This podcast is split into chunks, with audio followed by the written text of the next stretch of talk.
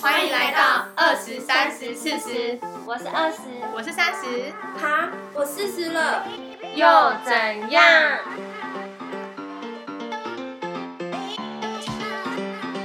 欢迎收听二十三十四十。我们今天要谈的是疫情后我们在加州的生活。今年二零二零，大家都在讨论真是灾难的一年。辛苦的一年，这个疫情真的不知道要什么时候才会结束。我们从今年二月，台湾那时候是过年爆发的嘛？对我二月回来也严跟重上了，期嗯，对，因为那时候一开始美国人有一点觉得那是亚洲的事，没有危机意识。对，完全没啊！可是亚东那时候真的严重到大家都在讨论，还台湾也很快就跟上脚步，希望大家做隔离的动作，还一定要戴口罩。戴口罩这件事在美国是多么后面才告诉所有人要戴，因为美国人超难控制。还不是我们那个超难控制的总统。美国的总统真的很妙，因为他一直觉得这什么大不了的事，对于公共卫生的观念又那么差。其实那时候美国也有一个病感染权威，一开始都会跟川普一样在记者会说明，但是其实他跟川普说的都永远不一样，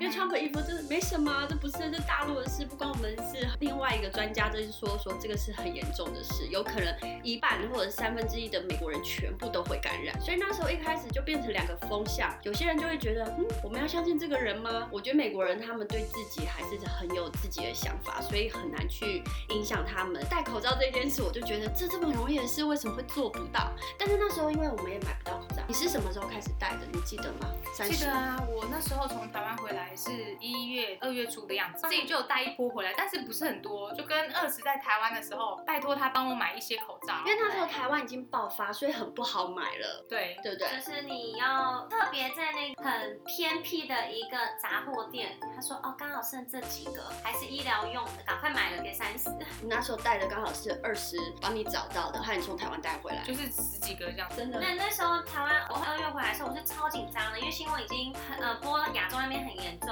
全部都要关海关嘛，我是自己国家人，就禁止入境或是出去出国旅游，所以我就很害怕我会卡回不关来对，那时候很怕回不来加州，真的还好好有赶在最后一刻吧。有回来，要不然真的就会被挡下来。大概三月、四月的时候有封国，就不让所有人进出。嗯。哦嗯，可是我觉得那时候已经太晚了，二月已经那么紧张，可是回来一样照常上班上课。然后我就问老师说：“我们真的还要再来学校上课吗？”我觉得很可怕。我刚刚旁边同学一直咳嗽，然后就说他一直他说他只是感冒，我说我谁知道呢？我记得我有一天上课上到一半，我就说我要走了，他一直咳嗽。我们语言学校的同学，其实每个人都是不同国籍，所以他们对于健康的想法很不一样。你假如真的咳嗽，你感冒，其实你可以直接跟学校说一下，你要在家里嗯，休息都可以的事。可是你要知道，因为我们是一个房间的空间，里面大概有十五到二十个学生对。啊，那是很容易就感染的事。那时候我们大家都好紧张，美国呢就一直没有跟上所有人的脚步。那我们呢又是台湾人，我们天天在看台湾新闻，我们知道这个东西很严重，因为我经历过 SARS，所以我们知道这个是一个可以很大的社区感染，一个医院也可以整栋医院都会感染的经历过，所以我们比较了解。因为在美国你怎么讲都讲不通哎、我觉得戴口罩是在台湾是变成一种话了，就是不管是没个化妆、感冒、防晒、阿迪不达的什么，你都可以戴口罩。戴口罩这种东西就好像是习惯。对，而且你在家里一定都会放不到，就好像是对 OK 棒一样，居家必备对东对对对西，对骑我也摩托是车也要带摩，托车买菜也要，怎么都要，这已经是我们的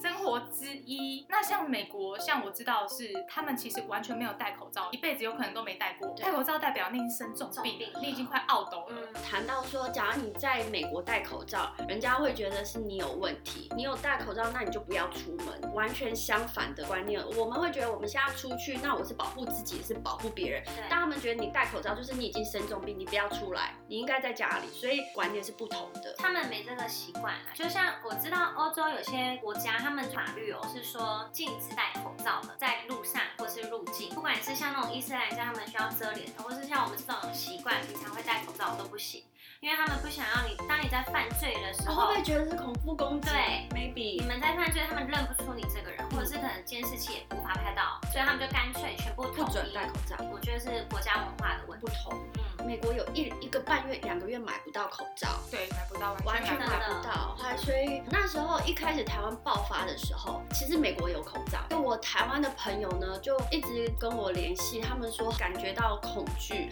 他的小孩才刚出生，他说他在家里常常哭。那他说他看到很多新闻，担心他也不应该出门，因为出门也怕会带病毒回去给小孩。那时候就跟我说，他也买不到口罩，因为那时候台湾已经有有口罩了，只是政府已经开始找工厂做，每一个人就是一个礼拜三个人啊三个，就是你要去排队。他就跟我说他真的买到，那时候我就想说，嗯，买不到，因为美国现在没有这个问题，不如我来去找。嗯就我就去我们这边药局一样买不到，为什么买不到？虽然那时候美国人没有人要带哦，因为有一些人已经收购开始运回大陆买，大陆大爆发，哦所以他们可以赚这个不义之财。我们要买的话，也是我们在群组上面看到好多人说，哎，有需要的跟他们买，其实他们都收有看过获。很多新闻，后来被抓啊，所以那时候我就觉得好恐怖，而且我那一天进药局的时候，我深刻的体感觉，我冲进去嘛，那个药局我们平常会进去，我们知道说哪一区放什么东西，走过去的时候啊，全空。我还没到的时候就告诉自己我已经买不到，因为我看到四五个亚洲人的脸 孔，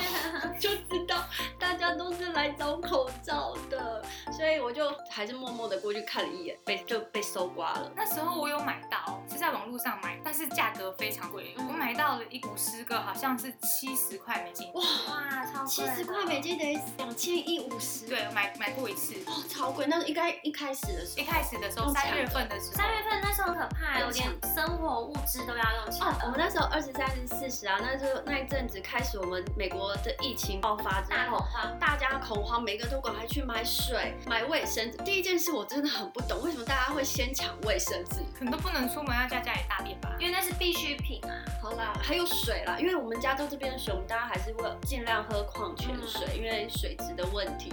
真的是抢翻了。连泡面、罐头、抢翻每一家商店都是大爆炸、欸，而且好事多都排队排了一两个小时，超夸张。每个人进去都是狂用扛的、欸，好像扛一年的份，真的真的，很恐怖。那时候我真的有感觉到恐慌，是看到每个人，然后大家就是大家就是，我真的是觉得哇，完蛋了，疫情真的要来了，而我我却在美国，我。而且你从台湾回来对它就相对了一个月之后，变台湾看起来比较安全，对美国一点都不安全。对我们真的，我们可怜的台湾人在加州，超恐怖的。像还记忆犹新，就是那时候每天我们都在看那美国的新闻，在纽约，嗯哼，纽约真的就这样开很。始，我有朋友在纽约，他就打电话来，他说整个城市整个晚上就一直听到救护车的声音，你知道那种感觉真的很恐惧。还看到一些新闻，就是说因为全世界都会有碰到这个问题，就是死亡人太多了。嗯所以停尸间没地方放。就纽约有一个新闻，就说殡葬业者说他们真的没办法冰尸体了，所以他们就租了一大的货柜车把尸体放进去，看了很难过，他们在挖那一块荒地，把全部人埋在下面，真的、哦超可怕，我真没有的 follow 到真的这个太多人死亡，太快速，会这些尸体也会造成有感染的嫌疑，再造成细菌感染，对对，所以他们一定要赶快处理，这是各国都要努力的事。紧接着下一个国家就是巴西，大家一开始是说印度跟巴西一定会严重，嗯因为他们人口多，而再过来是他们的医疗系统没有像我们亚洲这么的完善，势必都觉得它会大爆发。我就看到巴西的新闻，他们就是先预备好了，先挖好洞。真的有现在巴西的落差很大，有可能嗯这还是有二线、三线的城市是真的很平民，他们政府不知道该怎么办。他们巴西的总统跟川普一样调调，直接就说我们不害怕这些事，不戴口罩。中 COVID 1 9有，他在两个半月后就中了。巴西人也是一度恐慌，那时候新闻就报说巴西人直接挖，就是挖洞好坟墓放，对，死掉就丢进去。为什么他嗯不火化啊？因为连烧尸体的时间都其实都不够没有啦了很多地方连亚洲也是啊，中国也是，真的没办法，所以只有埋是最快的。烧的话，通常好像烧一个尸体要到一个小时的时间。你说，假如一一次死了几百、几千个人是没办法烧的，因为这个比平常的量太大了，爆发了。我记得三月份还是四月份，美国不是大爆发，很多医疗人员就是把他们自己缺物资的状况 PO 上网嘛。那我就开始看了很多一些人求救的那个影片，然后我就很心急，因为那时候台湾已经慢慢的去稳定了，三四月份。有一天呢，我就想说，好，我就去蔡英文的网页，记不记得那时候他有说有他捐说要十万个口罩给美国，就在他下面留言说，请蔡总统帮帮美国，我们这里非常缺物资，十万个不够，可不可以捐一百万个？啦啦啦，就是留言了至少一百个字，因为很多人给他留言，我说啊，我要留言看蔡英文要会不会回记应忆给我分。离就对。哎、结果也没有人回应给我，可是我有人跟我赞赞，但台湾这次做的很好，因为那时候蛮骄傲，很多人现在更知道台湾是一个国家。我真的觉得台湾口罩跟大陆口罩真的是天差地别。你说品质吗？当然是啊，我每次我现在戴的都是台湾口罩，我跟你讲我没办法做中国大陆口罩比较粗糙，我觉得特别薄哎、对，有些还有一层的，我还看到对一层的，我真的不觉知得很道这个戴了有效吗？说到一层，你上次二十，你上次不是去网络上订口罩，订过人家用过的？真的是免费的啦，是免所以不要贪小便宜。很恐怖哎、口罩，那他也不能给你用过的、啊。那真的超没良心，上面一堆胡渣是怎好样恶啊？心哦！我的我妈我连碰 都不敢碰，真是然后狂喷那个消毒水，超恶 所以今年呢，我们大家都有抢口罩还抢物资的经验。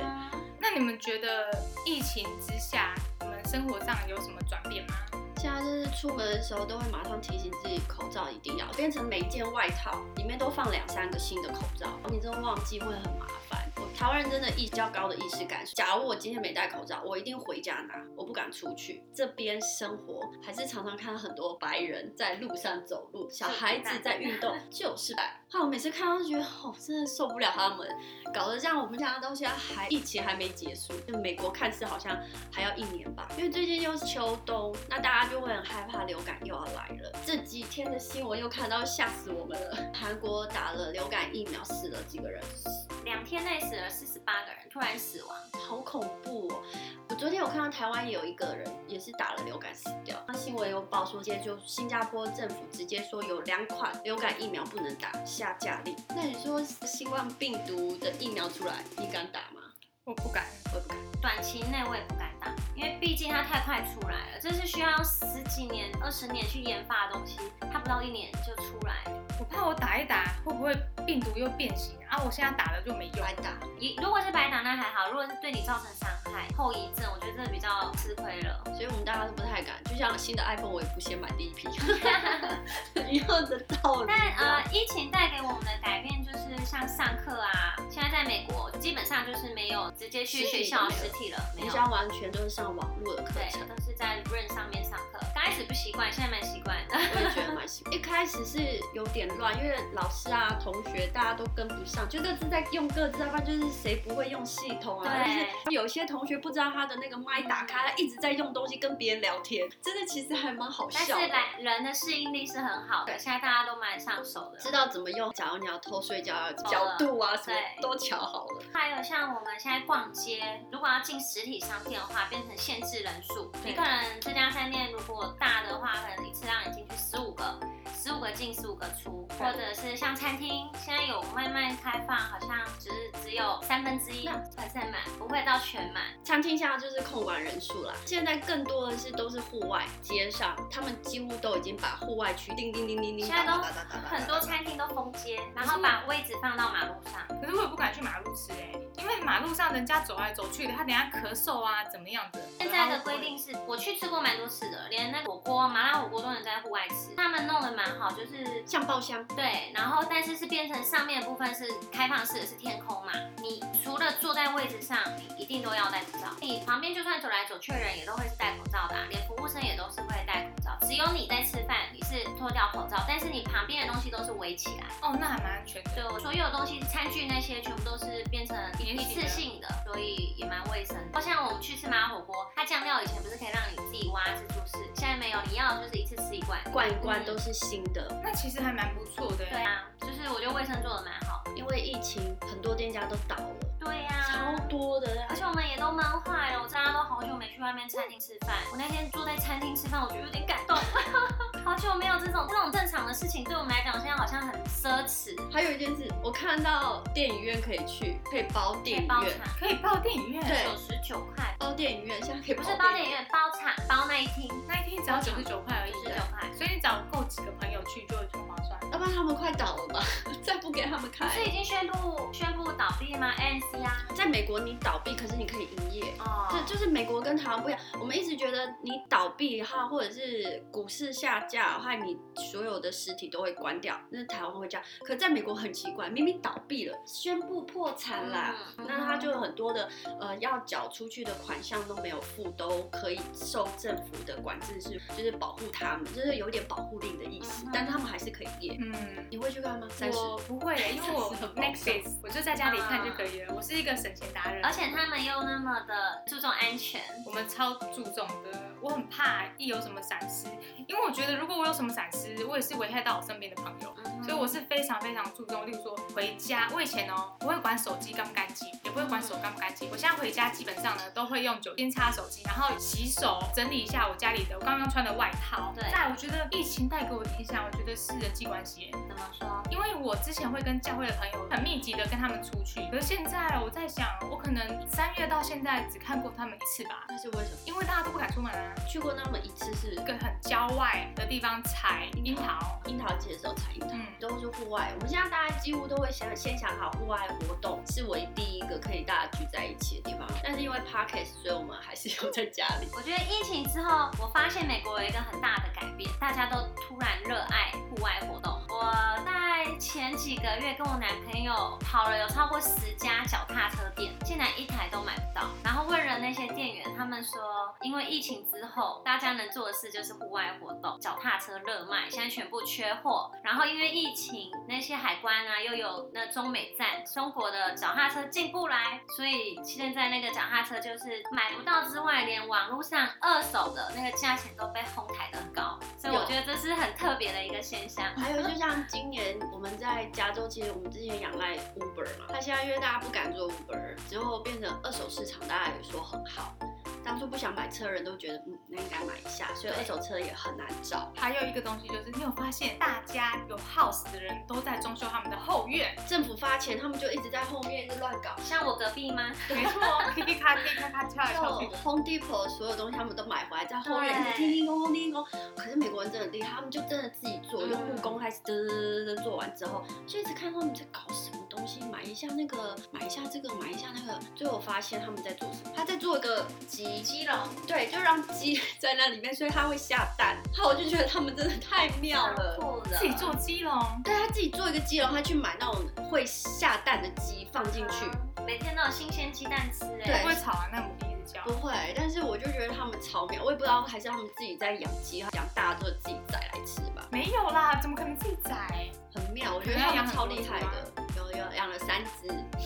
你看我多注意，哎、我之前也想养鸡耶，就是我自己告诉我自己说，如果我有一个后院的话，我也是想要养两只鸡。我应该说，我前几年有看到一个男生，他在他们家的阳台养了一只鸡，然后每两天他就有一颗新鲜的鸡蛋，而且他还为了这只鸡哦，帮他拍 YouTube 影片，还小小的爆红。哇阳那台养那其上实过哦其实现在还蛮需要，因为其实我们去超市最常买的是什么？鸡鸡蛋蛋，对鸡蛋一定是第一个要找的东西。那假如你家里的阳台有，就像我们在后院种菜一样的道理，你想要你就去拿就有，哎，不错。对可是我又想到另外一件事情，如果鸡养了几年它澳斗了，那我应该要怎么处理它这个鸡？来去菜奇亚，煮来吃？我不知你道，吃我不素知道的，不吃对啊，那怎么办？那会不会很伤心？会觉得会死了一个宠物？事实有个同学，他妈妈有养一只还是两只的观赏鸡，它是就是一只鸡，但是它其实就像鸟类一样，是观赏用的，它没有要拿把它养来吃，它是很漂亮的羽毛。他有一天跟我说，我妈养的那个观赏鸡国师，我妈最近心情很差，我想。嗯居然真的有人养这个东西在家里，我朋友在台湾，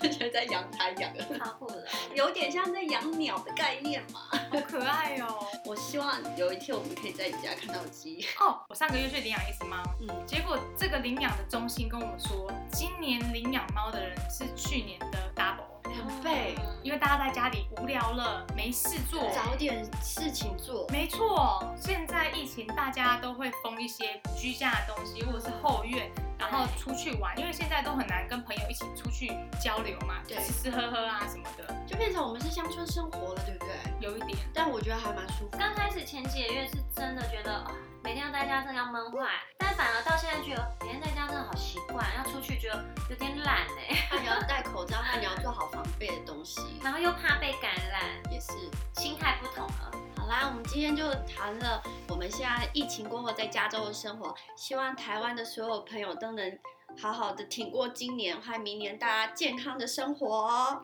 拜拜喽。拜拜，拜拜。